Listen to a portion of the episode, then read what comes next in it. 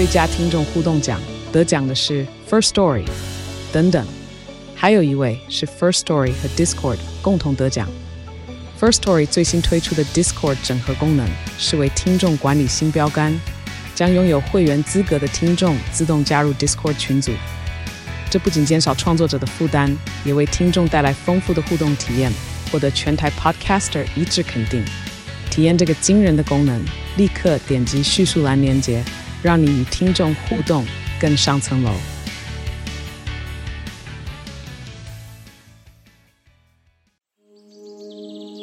你今天微笑了吗？跟着微笑台湾深度走访台湾每个乡镇、每个角落、每座山、每条河，发现这块土地上更多动人的故事。让这座岛屿和你重新连结，现在就出发。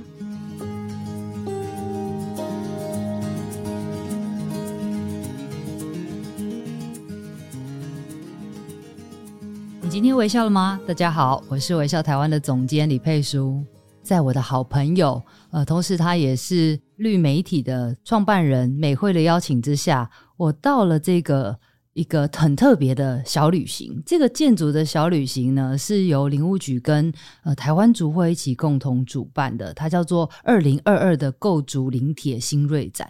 然后在这次的展览里面，我看到了一个很有趣的事情，就是原来有一群人为了呃台湾的竹产业。然后甚至是竹的建筑的发展在努力当中。那在这次的呃旅行当中，我认识了一个非常厉害的人。他讲故事呢，真的是让我觉得哇，怎么可以这么好听？他在游览车上面跟我们讲了这个呃，透过他在国外看到的视野，然后跟国内的建筑这样子一个比拟之下，你会发现说建筑的旅行可以如此的有趣。那今天呢，我就要邀请到这位呃我很崇拜的丁荣生老师。荣生老师呢，他过去呢是媒体人，然后他也是建筑评论家。现在呢，他带着很多人来到国内国外进行这个建筑的旅行。我们欢迎荣生老师。嗨，呃，微笑台湾的这一个听众，大家早安。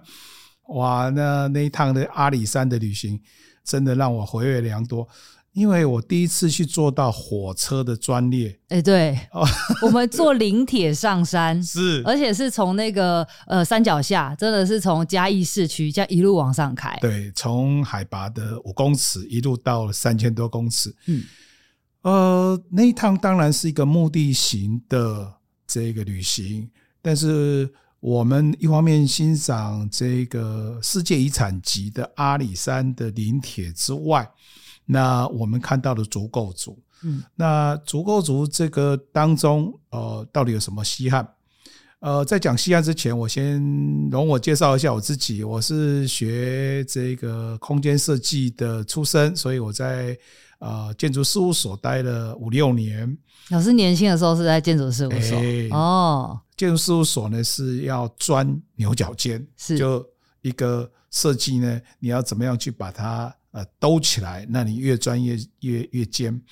那么后来在这个一九九零年代有一个机会，那跳去做建筑的杂志，那时候是两边做。嗯嗯。那建杂志呢，它基本上就是杂，它让一个人成长非常的快。对，因为每一个领域都是精英，那你是一个小的编辑。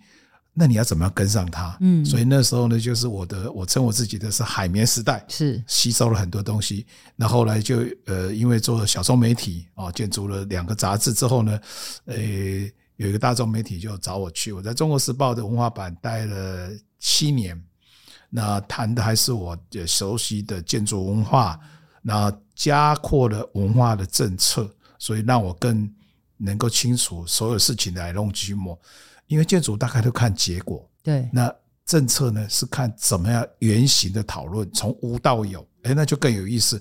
所以此后呢，养成我呢去探讨无到有这中间的过程。那在这同时呢，我在这个做杂志的同时呢，啊，那时候我的这个啊老板哦，希望我开创另外一种形态，就是。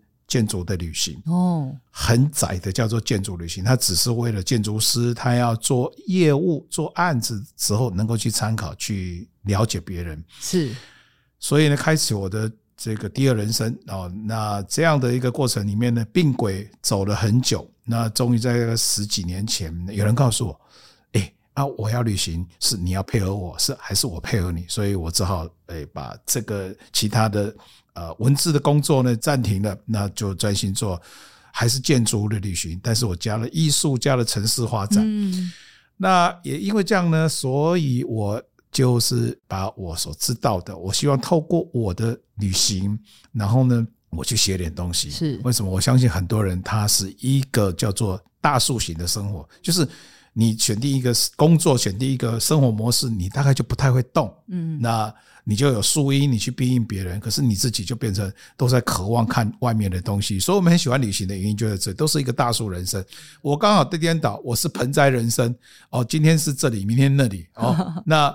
我是就后来我就想一个方法，就我利用我的工作经验，然后呢，我写一点东西，让那种大树型的人生的人呢，可以借由我去看一点东西。所以这一次很开心，这是第二年呢去看构筑林铁。那接下来我们就谈构筑林铁的事吗？对，老师，我觉得构筑林铁就像你刚刚讲到了一个重点，就是过去这个所谓建筑的旅行，好像是带这些专业人士去，所以一开始你知道我到那个场合的时候，我其实有点害怕，那害怕是哇，我觉得这个东西我都不懂诶，我都不认识诶，然后这些建筑师讲的都好专业哦，但是老师你用了一些你自己的视角，然后带我们这种一般人可以进入到这个建筑的世界去领略它的美。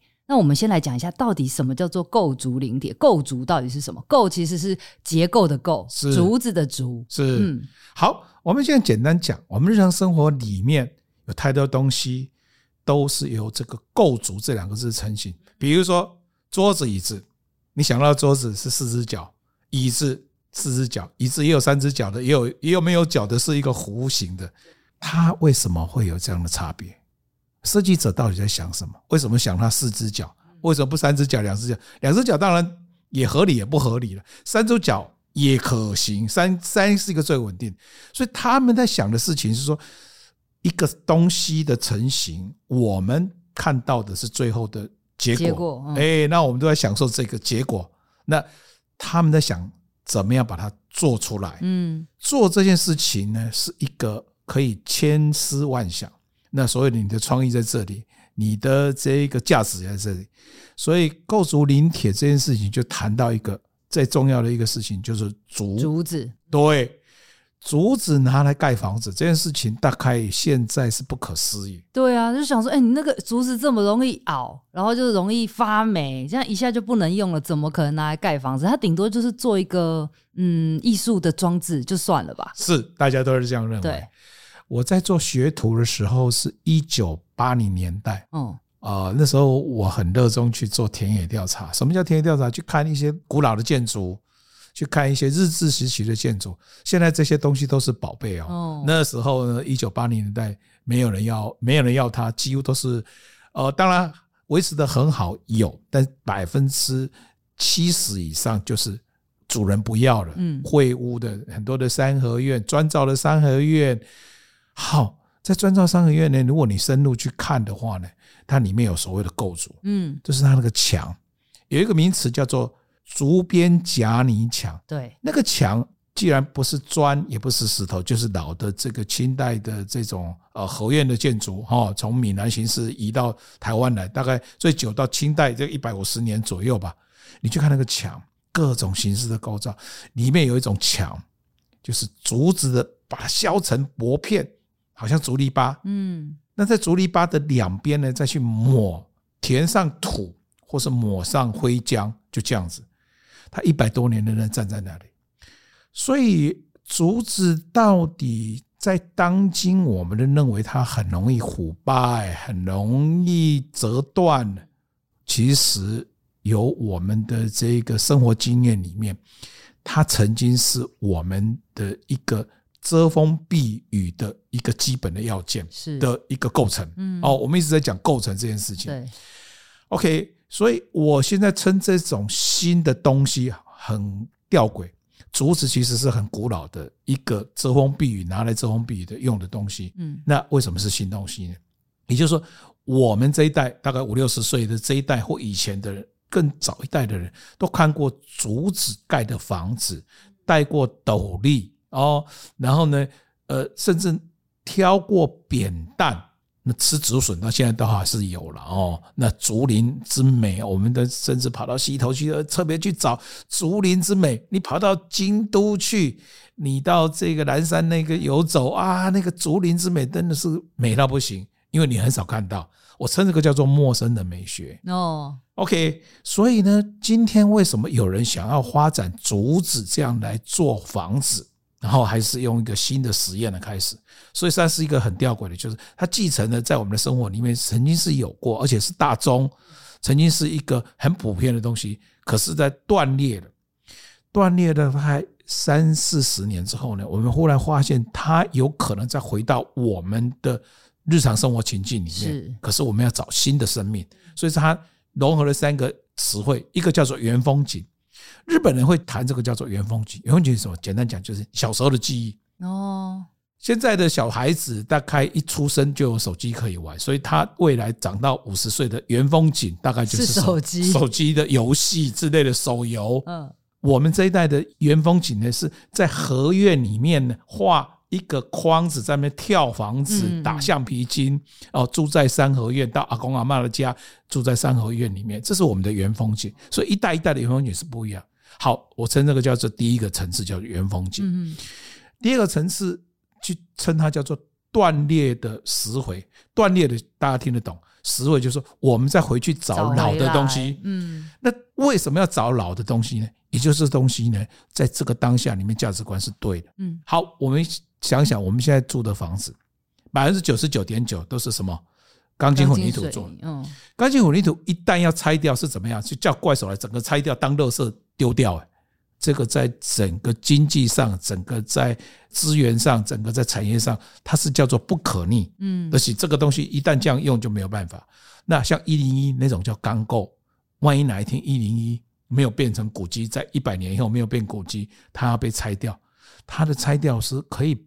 慢慢拔下来，把它的钢可以再利用，融化以后再利用，玻璃甚至也可以再再用什么方式让它再用。它的钢，它的混凝土是比较少的。嗯，那现在有这二十年来，台湾之外的一些呃这个先进国家在流行什么木构？嗯，木构呢，木头长到二十年之后可以拿下来用。我大概在二十年的时候，在中国时报采访的时候呢。北美有一个国家找我去看他们的木构，最高做成七楼哇！那个七楼是体育场馆的七楼哦，七楼的木建筑对，然后做体育场馆，体育场馆各位都知道可以容纳上万人那种，嗯，当然多庞大。它用木构做结主要的结构，也就是柱子是木构，那天花的部分也是木构，当然加了金属构件去联系。嗯，所以呢，这这种现在叫做 CLT，就是。直角胶的这种木构去处理起来，它不是一棵树，而且很多树去处理之后呢，他们用各种技术把它胶合，是，然后呢，再加上五金联系，这这样的一个形式。对。那么台湾为什么想要发展木构？原因在哪里呢？木头呢是要大概二十年到二十五年就可以适合去砍，嗯，而人类多少二十五年，所以一个人的这个二十五大概就最多最多乘以四。一般大概乘以三，哦，那你没有那么多的森林，那么多的木构去处理，所以你看木构现在还是少数啊。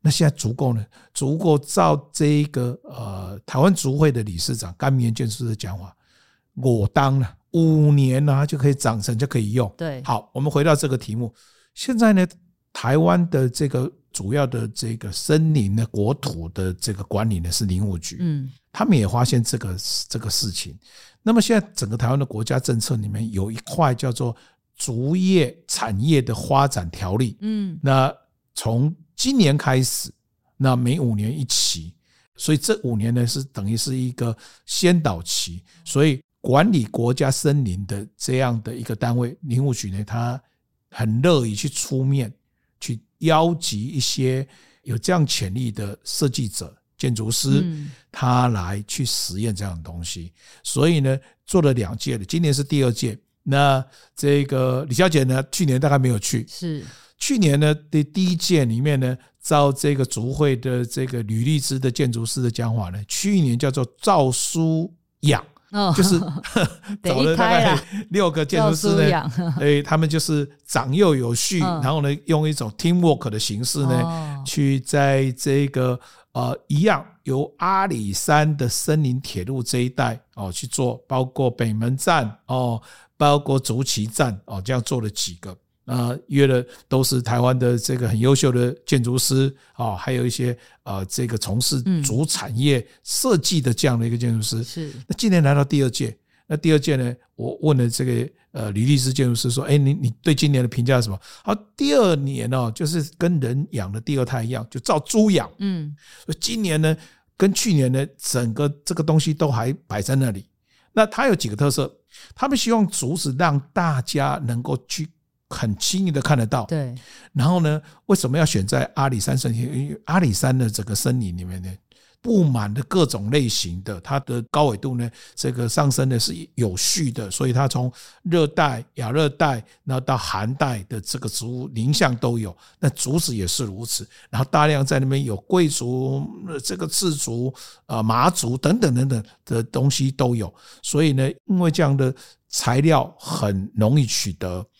那竹到竹子的房子中间最困难的就是加工。对，那么加工呢，现在就是台湾竹会在担负这个角色。那林务局希望这个呃，用这样的一个实验性里面呢，去试各种竹的结构。嗯，刚刚我讲到了一个桌子里面是一个板子加四只脚，大部分都看到的是这一种。那我们呢，就希望这样的形式能够被表现出来。嗯，所以今年约集的七位，那么做了。最大的跨距到二十公尺，最大的呃面积呢，大概是十平，可以看到比起去年那来讲是非常大胆的去做竹的结构的一个形式。没错，那总共有七件。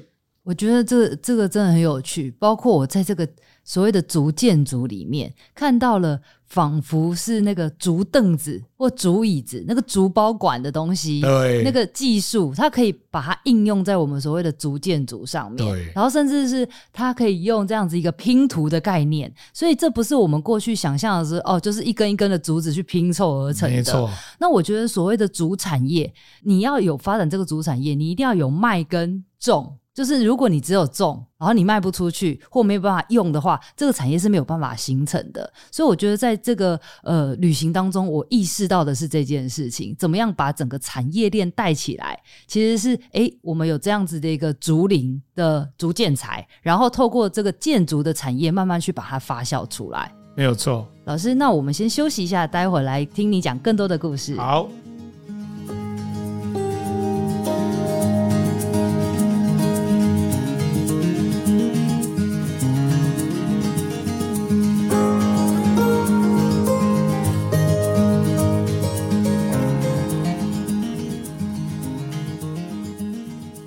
欢迎回到节目。今天我们邀请到的来宾是建筑评论家丁荣生老师。荣生老师刚刚在第一段的时候跟我们讲了这个构竹临铁，大家如果有兴趣的话呢，也可以开着车来到我们这个每一站。呃，竹崎站啊，或者是呃，我们的这个十字路站啊，等等的，都有一些很特殊的这个由竹子构成的凉亭，或者是一些小小的建筑物在那边。透过这些建筑物，你可以看到台湾竹业的未来。那接下来呢，我常常都讲说，内行看门道，外行外行看热闹。其实透过荣生老师的转译哈，我说为什么说转译？因为有很多的专有名词，我们常常听的是母萨萨，但是老师可以透过他的这样子。的一个解释，让我们更容易理解。那建筑旅行怎么样好玩而不生硬？可不可以请老师谈谈，到底什么是建筑旅行啊？但我们看建筑是看什么？看它的外观就结束了吗？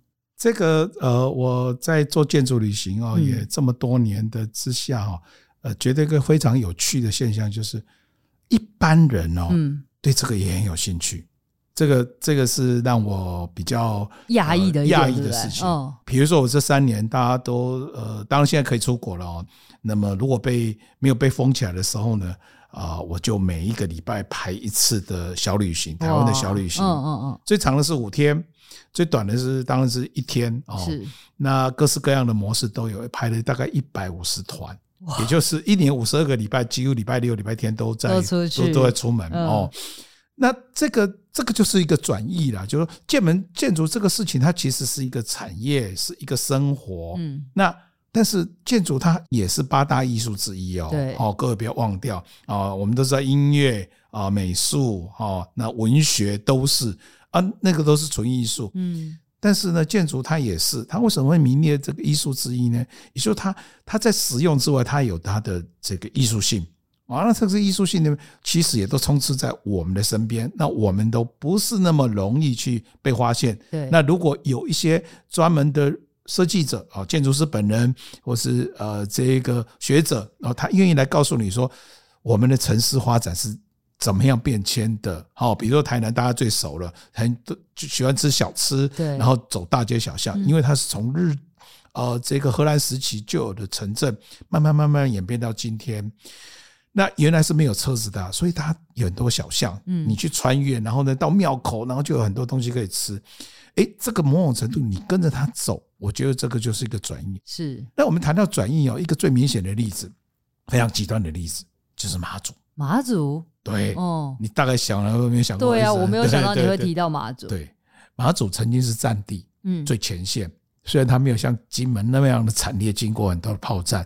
可是呢，它有很长一段时间呢，军方构筑了非常的地下通道，嗯，哦，这个炮坑啊，这个呃防卫的坑道，让人一旦有事的时候要躲进去。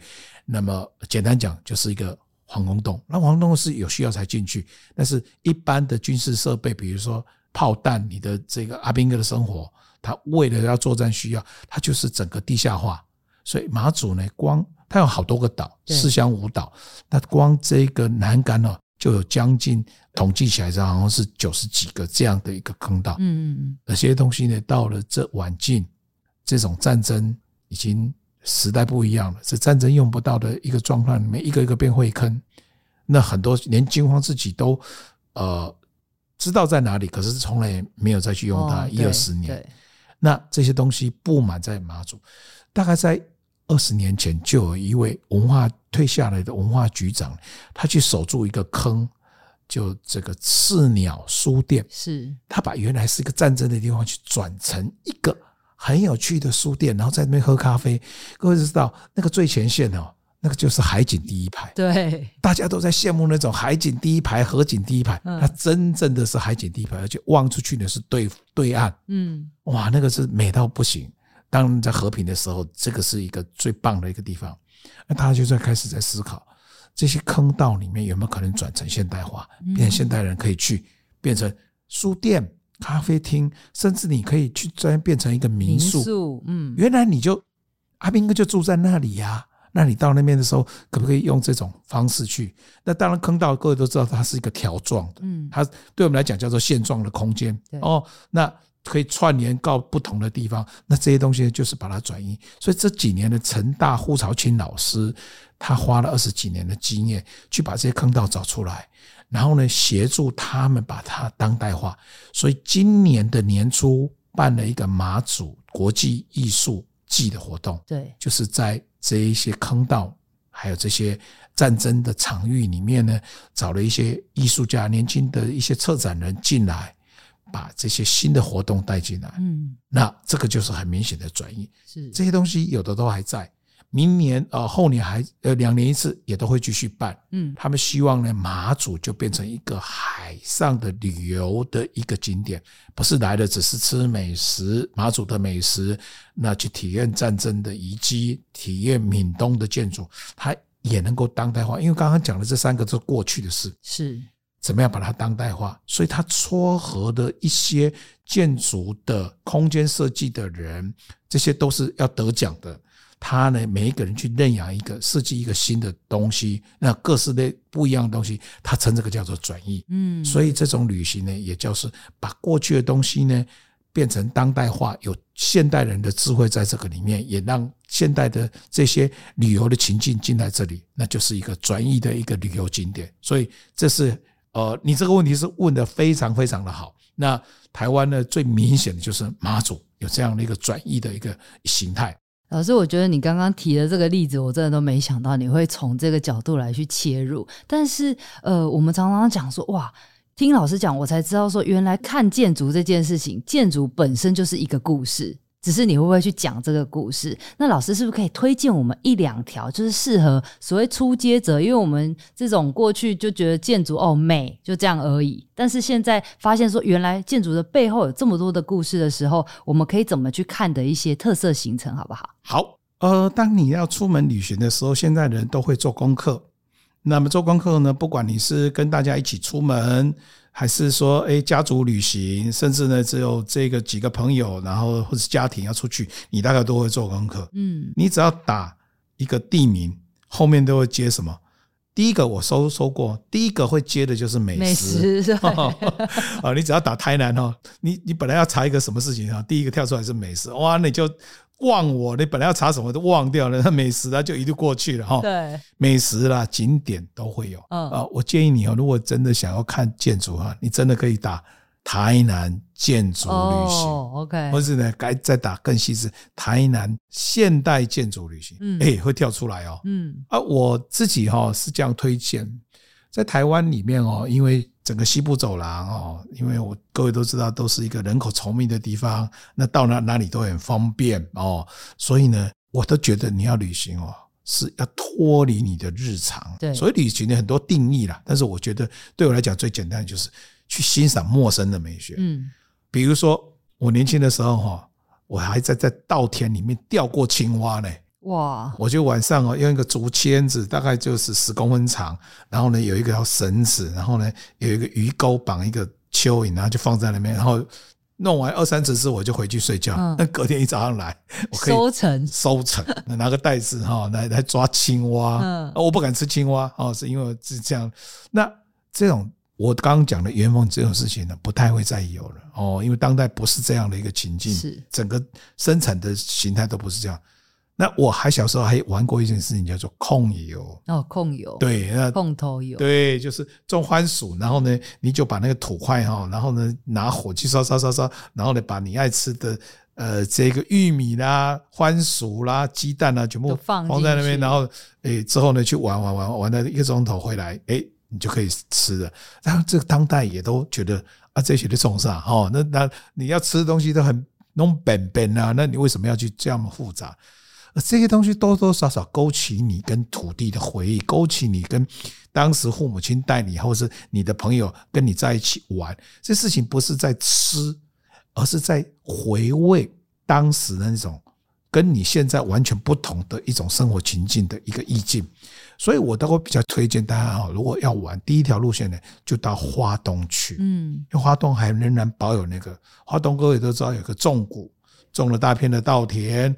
那么这样的一个过程当中呢，也把这个台湾呢曾经是农业文化，曾经是跟土地连接很亲密的这个东西连接起来。那第二条路线呢，我觉得整个西部从基隆到屏东里面呢，大概我问过最陌生的是哪里？非常非常的吊诡，是云林县。我曾经拍过云林的一个。行程是看当代建筑哦，哎，看到有哦，也很吸引人哦。那那个那次连那种日治时期改造的宿舍啊，去转成这个文创中心都没有排哦，都新的哦。哦，我就到的时候我就问车上的所有人，三十五位来过云林，曾经来过云林，塞，真的专程来的哦。哦，那塞，当然知道云林在哪里。第二个问题就是说，哎。屏东跟垦丁哈，你来你你觉得呃这个要多远？结果问起来，大家都认为说，屏东跟垦丁是在一起哎。对，他们就觉得我有一个同大学同学就住屏东，第一年他自我介绍到屏东，所以那年寒假的时候呢，就有十几个人去说。叫他从屏东载他去垦丁玩哦，大概三十几年前了。他后来第二学期说：“我我搬家。”至少他没有搬家，他不敢再讲他住屏东。嗯哦，那因为大家都大家都对屏东等于垦丁，对对对对，没有错。所以大家对台湾呢，其实还有很多的陌生的地方。那我推荐大家去云林，云林当然最有名的是北港的朝天宫。那除此之外，云林也有很多有趣的哦，不管是新的或是老旧的这种。呃宿舍群改造的文创中心，那甚至有很多的呃云林虎尾那边对，呃我也现在还在种甘蔗，那那在每天秋天的时候呢，他们还在用小火车在哎糖铁在运运甘蔗，是。你要去找对时机，你都可以看到，甚至云林哈有咖啡，各位都知道。它还有一个华山呢，嗯，呃，云林有个华山，真正的 真正的华山在云林，对啊，总之都很有趣。那我是觉得各位呢，都可以找这些你平常比较陌生的地方，尽量离开你的舒适圈，尽量去体会那些乡啊、镇啊，甚至小的这种这个聚落的这种地方，那不要太当代化。哦，大家都给你排好的这种东西呢，你尽可能呢，有一些时候呢，你去品尝那些比较原初的哦，那但是呃，能能够让你哦，会精神或是你的五感体验呢，都能够很强烈的张开。就像这一次去构筑林田，我相信对很多。同车的朋友来讲，一定是很新鲜的，对，很多是真的第一次，从来没过来来来过这些这些阿里山乡的这些小小的地方，只有几几十人、几百人这样的一个地方，那就就觉得很有很有新鲜感，然后印象非常深刻，所以我我我是这样推荐。嗯，老师，那刚刚你有提到说你很喜欢那个台东这边纵谷花东，那有没有什么特别的那个建筑会在这边出现，是特别可以去看的？哦，有哦，那个。台东哦，大家第一个去都会去看他的台东大学的图书馆哦，对，哎，那个做成金字塔形哦，真的可以爬上它的屋顶，对对对哦，然后去看眺望那个太平洋，太平洋的蓝哦，那真的是人家说看久了变成台东蓝哦。那么第二个呢，池上有一个谷仓博物馆，那个还拿到这个远东建筑奖的首奖呢，那是一群精英。啊，他们回馈乡里，然后呢，当地的一位呃，这个在地人，他就把他的原来他爸爸的谷仓的地方捐出来，然后呢，这个设计师呢，他就用这个谷仓的原型去做出一个新的样子，他现在展很多很好的展览，是，所以他就把这些很好的展出这些精英所认同的东西呢，摆到一个最乡间的地方去，嗯，那那个。呃，台东他们常常每一年都有所谓的大地艺术展，就会邀请国内外像日本的一些设计师、呃一些艺术家，然后原住民的艺术家，在那种稻田里面哦，或是那个水圳的旁边哦，他就会做一些很有趣的东西。那你可以去哦，坐个小脚踏车啊，池上关山都有，而关山是最早的自行车的地方，池上。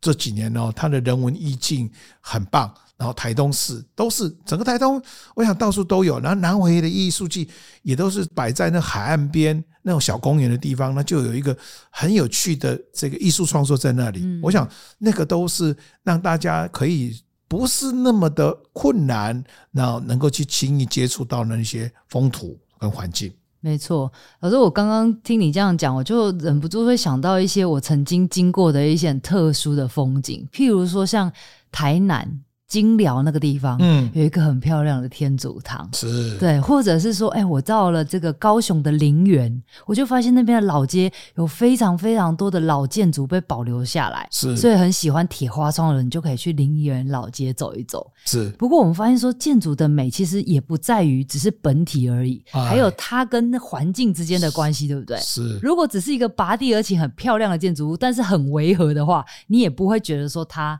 呃，就是可以。经过这么长的时间，还依旧觉得它美，就它必须还要经得起时间的考验。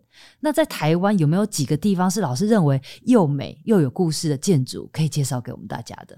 这个哈就有一点难倒了我哈，我要讲几个小故事哈。是我在大学的时候呢，我们都要每一学期都有需要去呃田野调查一些地方。嗯，各位知道我们以前去九份。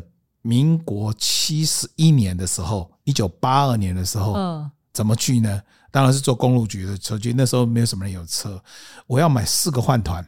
我你你怎么那么会吃？没有，我的午餐 那个是我的早餐加午餐，甚至要加下午茶。哦，以前九份呢，去的时候呢，是一个废弃的矿坑，新店道里面那个，我们去测量，一天哦，大概可以碰到十条狗。三个人，哦、三个人没有电，人比狗还要少，没有电，嗯哦，没有电，是这样的一个过程。嗯，我其实哦，回想起来，我还蛮怀念那个哇。坦白讲哈，你如果有点投资观念，如果投资的话呢，像尊哪去倒猪呀？你今晚在安娜啊，今晚我的调卡练追求啊，人生都不能重来了。对，对，我们呢就是去做田野调查，去做出一份报告，说，哎，以这个你学这个空间设计的领域里面去观察古代的人的生活的样式。那我自己还在这个老梅的地方。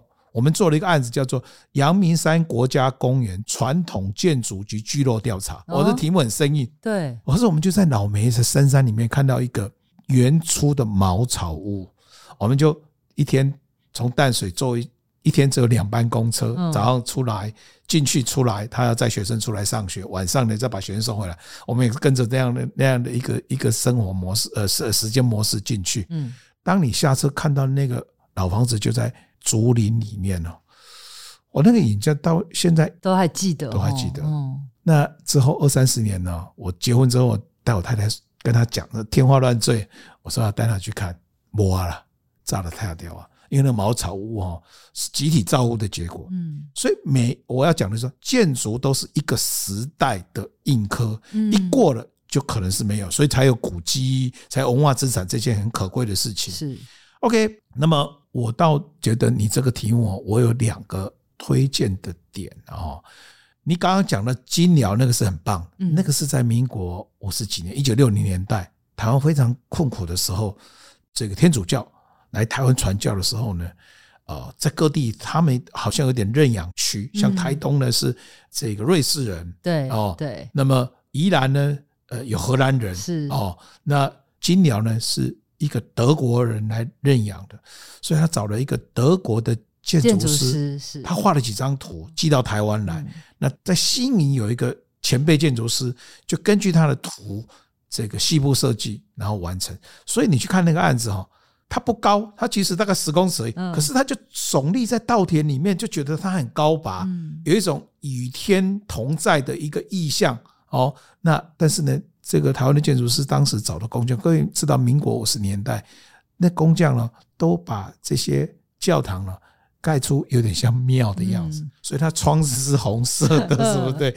那那就是在得普利兹克奖的时候，台湾人有打电话给他，他说他从来没有去过，他也不晓得这个房子要被盖起来。对。我呢，一九年的时候排了一个德国行程，我去看他的原作，他在科隆那一带啊。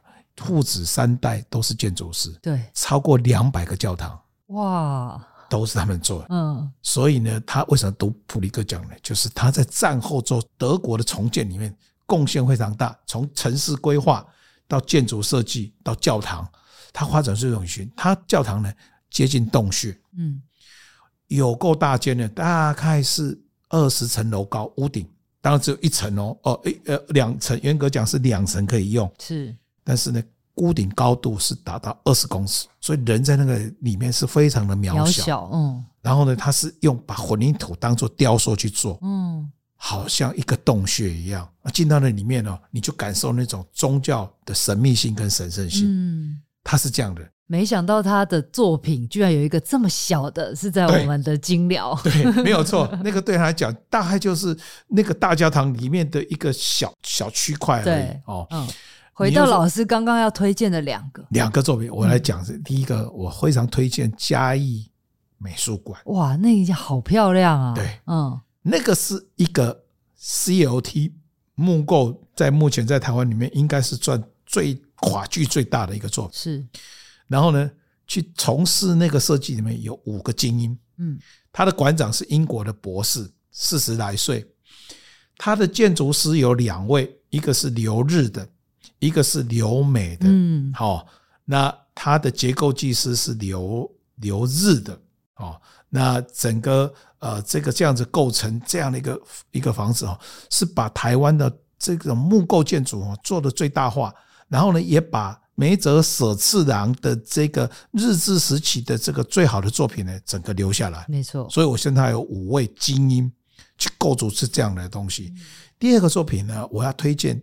在屏东市的这个千禧公园有一个屏东总图书馆啊，总图那个案子哈，各位有机会一定要去。你在台北的各图书馆去看了，平常日去看了，大概就是十来个，包括北最好看的北投图书馆，大概就是呃二三十个。嗯，你随时去屏东总图，总有超过五十个到一百个，那假日更多人。嗯，随时有人去那边。那屏东不是坐捷运就可以到哦，他要自己，它是一个目的型的，不是一个。临时起意可以去的，他一定要啊骑着摩托车开着车去。是，当然在周遭附近走路可以去。屏东是一个只有几十万的小小的地方，而那个地方呢，建筑师呢叫做呃张马龙跟陈玉林，他们只做改造。所有人我带去看的时候，没有人觉得他是改造的，他是老房子哇，他是一个旁跟国中对面国中的一个那个呃普通的房子一样的的图书馆。嗯。那那个图书馆呢，用到后来都没人被起啊，就是都是书库，那书库各个堆满了各种书，有那种书的味道，嗯然后暗密蒙沙，然后呢也没有人看得到，所以他们去做两件事情，把该打开的打开，然后呢增建一个玻璃盒子，跟树林哦整个印在那玻璃盒子哦，所以无形中你看到那个房子哦，就觉得哇好像走到多朵朵的家，你知道吗？那就有那种森林的精灵的这种。的地方啊，进去就赏心悦目。所以现在都年轻人，然后我们台北在，我看年轻人在练我，都跑到中央纪念堂或是这个捷运车站里面哦。呃，屏东他们就跑到那里去，因为那个那个釉面玻璃哈，他你在那边跳舞哈是可以看可以矫正的，然后可以看出你在怎么跳，然后应该怎么改，你知道吗？所以变成一个很有趣的地方，是一个改造。这两个案子哈。去年都是台湾建筑奖的首奖，嗯，打败了一堆国外建筑师跑来台湾做的东西。那你知道总交价在改造都要多少钱？两个都是三亿，嗯，打败了六十几亿、七十几亿的作品一堆，好厉害。所以设计就是一种创意。那这个创意呢，其实它不见得就是一个高单价或是国外的设计师才能够达成的目标，而在你的付出里面有没有接地气？这是我认为这个是最有趣的。是，那你去做这个到处去看建筑，你们可以看到当代人的付出、现代的这种智慧以及现在的使用里面，给你一种很有趣的一种很未来性的东西。我一直强调未来，就是当代建筑它有一种未来性。嗯，设计者在谈空间的时候呢，他在想说这个房子在未来五十年到底要怎么用？对，那这样这五十年里面，我有什么样的一个机会？所以呢，构筑林铁也是在谈这个事情。未来如果能源没有了，我们不只是在盖高高楼大厦，如果那些风景区的这种呃小建筑或是这些厕所，它跟森林在一起，它为什么不能拿竹子来做一种新的一个形式呢？那竹子的新的形式里面，因为它的材料、它的结构形态呢，有它的特色。所以它的做出来的东西呢，就跟一般的钢筋混凝土这种四四方方的这完全不一样。嗯，那就让你达到了一种怎么样的，跟你的生活空间在一起的时候，你就达到一种新鲜、有趣，还有一种未来感。我们都很喜欢看动漫，没错。那尤其年轻人，那很喜欢跳街舞，很喜欢 cosplay，cosplay 就有点回回到过去，用现在回到过去，可是都是当代的智慧。嗯，我的意思说，人在活在当下里面，其实都有一颗心。在找一种你所不知道的情境，是包括从过去的探索，跟包括对未来的一种想象。嗯，那建筑空间里面其实是最难的，因为他要花很多钱，然后呢，他要当下把它完成。可是，在这个里面呢，有一部分人，大概百分之一的设计者，他在想这个过程。嗯，那你去看的时候呢，我想你的五感体验会完全打开。比如说像嘉义美术馆。它盖一个新的，依偎在梅泽舍次郎的那一个房子的旁边，它整个全玻璃，所以在这个建筑的里面，一方面你看到美术的策展，对。之外，你可以看到全玻璃，看到那个嘉义市的那个变动，然后看到那个城市的一种不一样的地方，然后呢，再加上谁？吴淑媛，我刚刚漏讲的就是吴淑媛的庭园景观，那个馆外哦，随时有一两百人围在那里拍照。哦，这是吴淑媛景观设计是最棒的。大家都知道他很喜欢做狼尾草，对，随时有人在那拍照，随时 cosplay 的那年轻的小小女生十几岁，她就会跑来这里，一方面拍照，一方面从镜子里面看到自己，所以称他，我称他叫做五虎将，就是五个都是留学国外的这种精英回来打造一个很有趣的一个房子、一个空间、一个景观，让大家能够来享受。这是我觉得最大的意义的所在。太好了，谢谢荣盛老师的分享。我觉得您今天跟我们分享了很多有关于建筑旅行的经验跟故事，也给我们打开了这扇门。这扇门呢，就是大家未来在看探索这个旅行的时候呢，也许可以从建筑的角度来进行这个陌生开发，嗯、因为我们讲的这个陌生美学，也许就是我们一直心里面追求的一道风景。那大家如果有兴趣呢，也可以开始着手一趟新的旅行，跟着老师的脚步探索不一样的风景。老师的那个脸书 FB 欢迎追踪，上面有非常多的有趣的建筑的旅行等着大家。谢谢老师，谢谢。谢谢谢每一位听众，在这边也要跟大家宣布一个消息：天下杂志有两个 podcast 频道，听天下跟闯天下也要改版了。未来呢，我们微笑台湾会搬家到听天下，继续给大家知识满满、故事满满的在地介绍，继续带着我们的听众朋友深度玩台湾。而闯天下呢，继续有我们的五个重量级的节目领军，是让个人都可以在职场快速成长的频道哦。它会提供我们听众朋友五大学习力。包括快乐工作人的职场力、换日线的国际力，还有服务一点觉的服务力，还有我们的独立评论它的包容力，以及全新节目，请问 CEO 的思维力。透过这五大能力，培养更深更广的视野，让大家不管是在职场工作上啊，或者是生活上，都能走出你们自己想要的道路。听众朋友们，现在就赶快把两个频道都订阅起来，不要错过我们精彩的节目哦。